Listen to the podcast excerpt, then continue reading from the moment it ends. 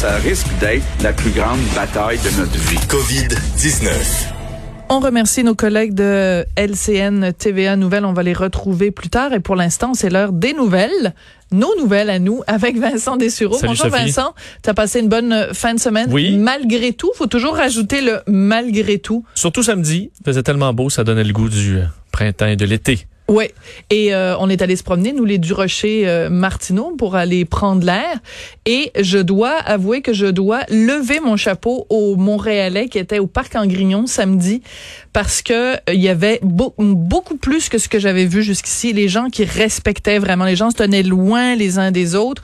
Et je pense que les, les, les, les consignes commencent à être entendues. On a tous ce besoin irrépressible là, avec le printemps qui s'en vient de sortir puis d'aller euh, euh, enser- en- un arbre, prendre un arbre dans, Oui. nos, dans nos bras. Mais euh, j'avoue que les, les gens m'ont beaucoup, beaucoup impressionné euh, samedi. Les gens étaient très respectueux, se tenaient vraiment à distance les uns des autres. Les masques commencent à pousser aussi, là. Oui, Puis longtemps, on parlait de que François Legault a peut-être pas donné l'exemple, mais dans la rue, on commence à en voir pas mal, même si pour certains, c'est vraiment inhabituel. Il va falloir s'habituer. s'habituer. Mais euh, on voit que ça rentre tranquillement dans la tête de bien des gens. Absolument. Euh, Parlons de Justin Trudeau. Euh, vous avez entendu concernant l'immunité, euh, donc mon collègue Raymond Filion qui a pu poser une question, un sujet à, à François, à, à Justin Trudeau, qui entre autres, là, pour terminer sur ce sujet-là de la question de l'immunité, est-ce qu'on en a, est-ce qu'on en a pas, euh, Justin Trudeau a annoncé la création d'un groupe de travail pan-canadien qui sera basé à Montréal sur justement l'immunité. Est-ce qu'on a une immunité euh, collective après avoir euh, contracté la COVID-19, mais ça se fera à moyen long terme. Alors évidemment, d'ici là, on demande la plus grande prudence. Sinon, ce qui était central du point de presse de euh, du premier ministre tantôt, c'est la subvention salariale d'urgence. Donc, programme qui a annoncé il y a plusieurs semaines le fameux mais- 75% 75% des salaires pour les entreprises touchées par la COVID-19 euh, jusqu'à 847 dollars par euh, travailleur par semaine. Euh, cette subvention était donc accessible en ligne pour s'inscrire depuis ce matin et ça a été tout un succès. euh, euh, euh, on parle de 10 000 demandes, donc 10 000 entreprises en quelques heures, on verra le chiffre final, qui se sont euh, inscrites à cette subvention. Euh, ils recevront leur argent d'ici le 7 mai. Justin Trudeau essaie de faire le plus vite possible, même si pour plusieurs entreprises, ils ont trouvé ça quand même assez long. Je vous fais entendre euh, le premier ministre là-dessus. Depuis 6 heures ce matin, près de 10 000 entreprises avaient déjà présenté une demande. La subvention va aider beaucoup de gens à garder leur emploi pendant cette crise. Et ça va aussi aider les employeurs à reprendre rapidement leurs activités une fois la crise terminée. Alors, on parle de euh, d'une calculatrice en ligne. On sait qui est, disponible depuis déjà quelques jours pour aller calculer si votre entreprise euh, peut recevoir cette euh, subvention, combien elle en recevrait. Et là, ce qui est quand même une question complexe pour certains euh, travailleurs, c'est que là, certains vont, être appelés au travail, mais cette subvention est rétroactive au euh, 15, 15 mars. mars. Et là, il y en a qui ont eu la PCU déjà et qui ont peut-être même demandé pour le pour le, le- le deuxième mois ou qui ont reçu le deuxième mois. Alors là, qu'est-ce qui arrive quand on aura les trucs en double Euh, Ça, Justin Trudeau dit ben on a des systèmes qui permettront de faire le suivi de ceux qui ont eu trop d'argent et il faudra payer à un moment donné. là. Ce que ça veut dire, c'est que si vous avez reçu déjà un 4000 en PCU, euh, mais que vous allez après ça retrouver Ben oui, votre subvention salariale. 847 en Ben, plus, vous allez le recevoir, mais vous allez devoir le rembourser à la fin de l'année sur votre rapport d'impôt. Alors, ça se peut qu'il y ait un 3, 4, 5 000 dollars qui vous soit dû, là, euh, enfin, qui sera dû au gouvernement à la fin de l'année financière. Et ça, pour plusieurs, il y en a qui risquent de. Faire le saut. Ouais. Alors, euh, Mais de toute façon, il faut tête. rappeler aussi, Vincent, à chaque fois, parce que je vois beaucoup de choses qui circulent sur les médias sociaux. Tu sais, on revient tout le temps avec ce chiffre, le fameux 2000, le 2000 puis le 1250 pour les étudiants. Mais c'est tout ça, c'est de l'argent imposable. Donc, il faut arrêter de capoter parce que, tu sais, c'est 2000, ça paraît beaucoup ou peu pour certains, mais en tout cas, peu importe. C'est pas un montant fixe parce que c'est un montant brut. Il est pas net d'impôt. Donc, il va falloir, à, selon les revenus de chacun, à la fin de l'année, rééquilibrer tout ça. Donc, faut faire attention avec ce chiffre-là de, de 2000. Juste un petit rappel de, Ouais. Pour les travailleurs autonomes, ils sont habitués de faire affaire avec ça. Et la plupart, à peu près tous les travailleurs autonomes, et ça a été mon cas, on Oui. s'est fait prendre les premières années avec ça Ben parce oui, que tu t'en rends pas fou. compte et là, tu te complètement cassé au, au niveau des rapports d'impôt. Alors, faut l'avoir en tête, surtout qu'on ne sait pas nécessairement combien on va gagner le reste de l'année. Si vous retrouvez votre travail rapidement, ben là, vous allez avoir plus d'impôts à payer là-dessus euh, à la fin de l'année. Alors, il y a des, faut vraiment se garder en tête que cet argent-là est imposable et que vous en avez peut-être, si vous avez la subvention salariale, vous en aurez peut-être trop reçu. Alors, vous gardez ça dans un compte quelque part et vous serez prêt à rembourser le moment venu. Oui. Alors, euh, est-ce qu'il y avait d'autres choses qui ressortaient de Justin Trudeau ou on passe au prochain on sujet? peut passer au ben, te dire sur les Oui. euh, ce qui se passe dans les provinces parce qu'on vous avez entendu l'extrait concernant l'immunité là, mais ça se fera à géométrie variable le déconfinement par province. Justin Trudeau a dit qu'il respectait l'autonomie des provinces. Par contre, il y a certains euh, certaines règles à suivre du fédéral, entre autres d'avoir le nombre de, de tests suffisant pour Mhm. pouvoir déconfiner par exemple. On sait que le, le Québec va augmenter grandement son nombre de tests. Alors euh, ça c'est une clé là, vraiment importante pour pouvoir rouvrir l'économie, d'avoir des tests pour pouvoir savoir ce qui se passe chez nous. Ça fait quand même du bien d'entendre un premier ministre du Canada dire ben je m'ingérerai pas dans la gestion des provinces. Ben on s'en doute monsieur le premier ministre parce que vous c'est pas votre job de vous ingérer dans la gestion des provinces. C'est bien qu'il le reconnaisse et qu'il le rappelle. Mais c'est sûr qu'il y a des champs de compétences euh, euh, fédérales, puis ça, on, lui- on lui sait gré, évidemment, de s'en occuper. Mais de rappeler une évidence, c'est comme de nous rappeler que l'eau est mouillée. On le sait que vous n'allez pas vous occuper de ce qui est de compétences provinciales, Monsieur Trudeau. Euh, le nombre de cas dans le monde atteint euh, les 3 millions. On en a parlé un tout petit peu tout à l'heure. Et à micro fermé, toi et moi, on se rappelait cette époque pas si lointaine et même très récente, euh, où euh, quand on a frappé le million de cas à travers le monde, où on s'est regardé tous les deux en disant, OK, là, ça, c'est vraiment une journée à marquer d'une croix blanche. Et c'est fou comme on s'habitue, parce que là, on est rendu à 3 millions et ça fa- ça a pas le même effet Non. psychologique. Effectivement, mais c'est le chiffre qui vient d'être traversé dans le monde. Il faut rappeler que c'est des cas confirmés. Hein. Alors, c'est beaucoup plus que ça, le vrai chiffre. 208 000 euh, décès. Euh, on vous donnait les chiffres de l'Espagne, le 331 morts, donc c'est en baisse. Euh, la conférence de presse de, du, du gouverneur Andrew Cuomo euh, de l'État de New York vient de se terminer. On parlait de 337 décès. Alors, c'est vraiment en baisse euh, à New York. Euh, et entre autres, on s'intéresse aux anticorps, là, à savoir combien de New-Yorkais ont eu la maladie, même les, les euh, ceux qui n'avaient pas de symptômes.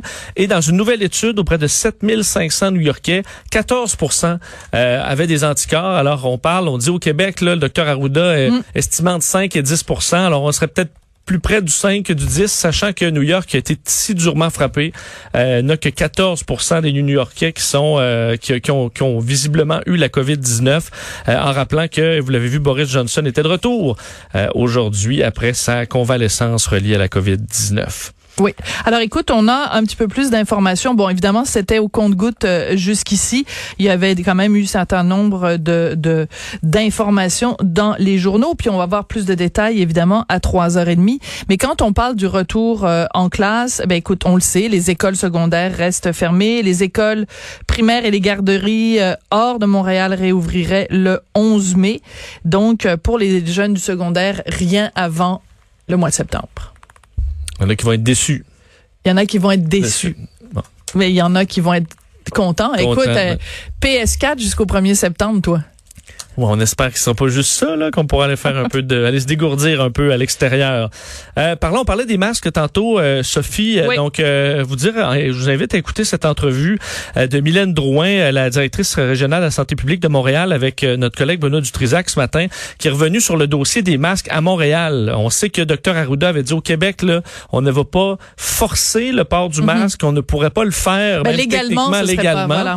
Euh, et euh, ce sera le- la même chose pour Montréal, c'est-à-dire qu'on va le suggérer. Elle disait, Madame Drouin, je vais demander aux gens de le porter dans les lieux publics, mais surtout dans les transports en commun, lorsqu'ils vont aller dans des magasins ou dans des commerces, évidemment sur les lieux de travail, quand on va arriver à concentrer des gens sur des lieux de travail pour lesquels le 2 mètres est très difficile. Alors ce sera ça pour Montréal. On expliquait également qu'on va mettre en place des brigades d'intervention qui vont s'activer dès qu'il y a un cas dans un milieu de travail, par exemple. ok. Alors si ici à Cube on a un cas, euh, ben, il y a une équipe montréalaise qui pourrait se déplacer d'experts pour tout de suite gérer la situation dans le but d'éteindre là, ces petits feux-là qui, qui débutent un peu partout. Euh, et pour ce qui est du déconfinement, elle est euh, bon, elle comprend que Montréal, ce sera pas la première ville à débuter son, son déconfinement. Ben, ça risque ni à même d'être la dernière. Probablement la dernière au Québec en raison de la situation critique euh, dans les CHSLD, mais en général, le virus qui circule davantage dans la métropole. Parce que pour Montréal, là, on, et les couronnes nord et sud, euh, on parle d'un retour euh, en classe au primaire, parce qu'on a, on a bien compris que le, le secondaire, ça va se faire seulement en septembre. Ce serait le 18 mai. Donc, on va faire euh, un retour vraiment progressif. Puis c'est sûr que Montréal et les couronnes nord et sud, il faut que ce soit en dernier, parce que c'est là qu'il y a le plus de cas. Donc, faut pas non plus... Euh, tu sais, j'ai- j'aime beaucoup l'image du docteur Arruda quand il dit c'est pas une, une, une switch on-off, là. c'est plus un, un, un gradateur. gradateur. Donc, euh, on le sait là, c'est comme euh, quand on met la température, quand on ouvre euh, le chauffage, ben on le met pas. C'est pas juste on met du chauffage ou on n'en met pas. C'est on commence à 2 degrés, puis 5, puis 10. Donc, c'est sûr que Montréal, là, ça va passer en dernier. Et euh, ben écoute, tu, tu voulais nous parler du nombre d'infractions pour rassemblement illégal en fin de semaine pour complètement contredire moi qui disais à quel point je trouvais que les Montréalais s'étaient bien comportés. Ah, c'est une baisse, Oui, une ok, baisse. pardon. Non, au contraire, ça va dans bon, ton ben sens. ça va dans mon sens. Ok, Euh, puisque la- les policiers Mais de on Mont- n'est pas obligé d'être d'accord, Vincent. Non, hein. mais euh, ça va mieux. En fait, il y a quand même beaucoup de, de contraventions qui se sont données en fin de semaine, mais un peu moins que les deux dernières semaines. C'est ce qu'on constate dans les chiffres de la police de Montréal, de Laval et de la Sûreté du Québec. Euh, 810 constats là, reliés à des rassemblements illégaux, à des différentes infractions là, en lien avec le non-respect du confinement. Euh, donc, c'est un chiffre qui euh, demeure élevé, mais c'est une baisse de 23 euh, par rapport à la semaine précédente pour tous les corps de police. Alors, on voit euh, une baisse.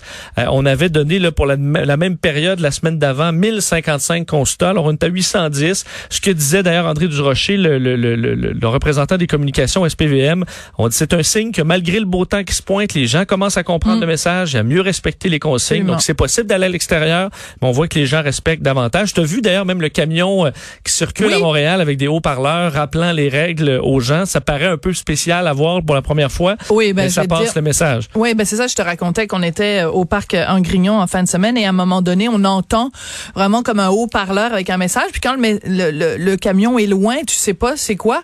Alors nous, on était en train de se faire la petite promenade au parc avec les petits oiseaux cuits-cuits et, et, euh, et les petites fleurs qui commencent à pousser. Puis là, on entend ça et c'était comme dans un film.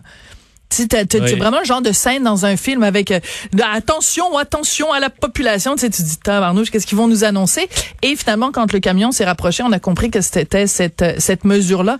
Mais j'avoue que tout ça garde quand même ce côté irréel. Là. Ouais, on de préfère un camion de crème glacée là. Ouais. On est mais loin de ça. pas tout de suite, pas tout de suite. Et puis bon, est-ce qu'on a le temps quand même un petit peu de parler de LDT Oui, un mot sur Laurent Duvernay-Tardif qui est euh, qui travaille euh, présentement en CHSLD. Ça fait beaucoup jaser hein, parce que euh, bon, évidemment, c'est un c'est un multimillionnaire athlète euh, de Mm. pointe, également médecin, mais qui n'avait pas fait sa résidence encore. Alors ne peut pas pratiquer chez nous alors qu'il avait offert son aide aux autorités de santé publique après qu'il soit sorti de sa quarantaine, après disons quelques semaines de, de party après euh, la, la conquête euh, Oui, il était parti dans le sud en fait, il était parti dans le sud se reposer. Dans Donc au Caraïbes, retour, il avait pas le choix, il fallait qu'il passe deux semaines en confinement. On lui avait demandé donc de plutôt intervenir au niveau médiatique. Là, on le voit Ouais. dans les, les, les différentes pubs. campagnes. Euh, mais finalement, là maintenant euh, que François Legault a fait un appel à tous, euh, peu importe la, la, la, la compétence en santé, ben, Mm. il euh, a décidé d'aller travailler. On comprend que c'est dans un CHSLD de la Montérégie. Euh, son agent a confirmé les faits qu'on retrouve dans un article du Sports Illustrated Mhm. Euh, dans les dernières heures où il raconte lui-même son, son histoire, donc comment il est arrivé à se retrouver en CHSLD. Ça a été repris par plusieurs, euh, bon, euh, disons, euh, médias un peu partout à travers le monde sur le fait que cette, cet athlète de pointe travaille euh, présentement pour euh, changer de couche parce qu'il fait du travail de préposé aux bénéficiaires. Ouais, c'est ça, il change des couches et il apporte des repas. Bon. C'est assez, c'est assez spécial. Moi, ce que je trouve, mais encore une fois, c'est pas pour critiquer, pour critiquer, mais ça aurait été bien qu'il donne une entrevue à des médias québécois, quand en même temps tout le monde se serait précipité. Bon, là, il a donné une entrevue à Sports Illustrated. Je comprends que sa carrière est plus, euh, bon, évidemment internationale et américaine, mais euh, Ouais, je sais pas ce qui s'est passé derrière, c'est l'agent qui gère Bon, euh, on tout sait ça, mais reste mais que rendu là, on c'est pas tellement grave. Ouais. L'important, c'est qu'il aille changer des couches. Reste qu'il il pourrait être dans une maison de luxe à, à faire, à À, à à se faire de la piscine. Et il est en train de changer des couches. Alors et on, l'apprécie et on le remercie. C'est une raison de plus pour trouver que c'est le genre euh, idéal. Effectivement. Ou certaines diraient le mari idéal, mais moi je peux pas dire ça parce que j'ai déjà le mari idéal à la maison. Il est idéal. mais pour Richard. les mais pour les célibataires peut-être qui regardent Ok. LDT en disant Vu que Richard est pris, ce serait vu le. que Richard est pris, ce serait le deuxième meilleur choix après Ah, Richard. Vous êtes beau à voir. Bon, t'es vraiment gentil. Attends de nous voir avec nos masques, quoi, personnalisés euh, par, euh, ouais, euh, au nom de chacune de nos émissions. Merci beaucoup, Vincent. Merci, On se Sophie. retrouve plus tard dans différents moments sur cette programmation spéciale de Cube Radio. Après la pause, on va parler de COVID-19, bien sûr, mais un point de vue qu'on n'entend pas souvent. On entend bien sûr le point de vue économique, le point de vue médical, bien sûr, psychologique.